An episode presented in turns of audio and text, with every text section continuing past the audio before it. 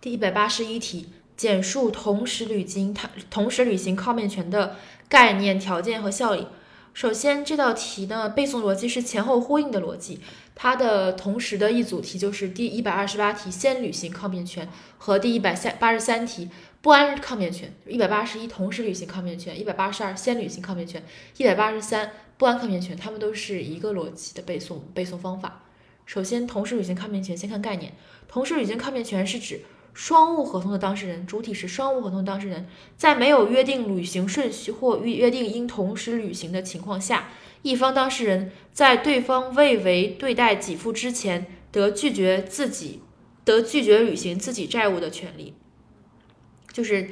双务合同的当事人在没有约定履行顺序或约定应同时履行的情况下，一方当事人在对方未为对待给付之前，得拒绝履行自己自己债务的权利。构成要件呢是四点，其中一二三是与另外两个题的是相同的。然后四是一个额外的，看一二三一，需当事人就同意双务合同互负债务；二，需双方互负债务的，需双方互负的债务均借清偿期；三，需对方未履行债务或履行债务不符合约定。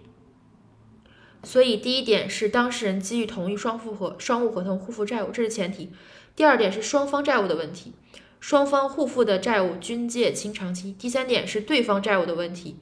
对方未履行债务或履行债务不符合约定。最后一个额外的第四点，需对方的对待给付是可能履行的。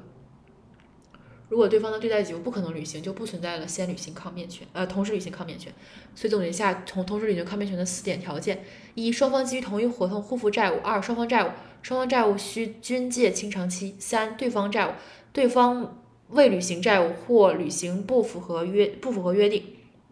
最后一点额外的，需对方的对待给付是可能履行的。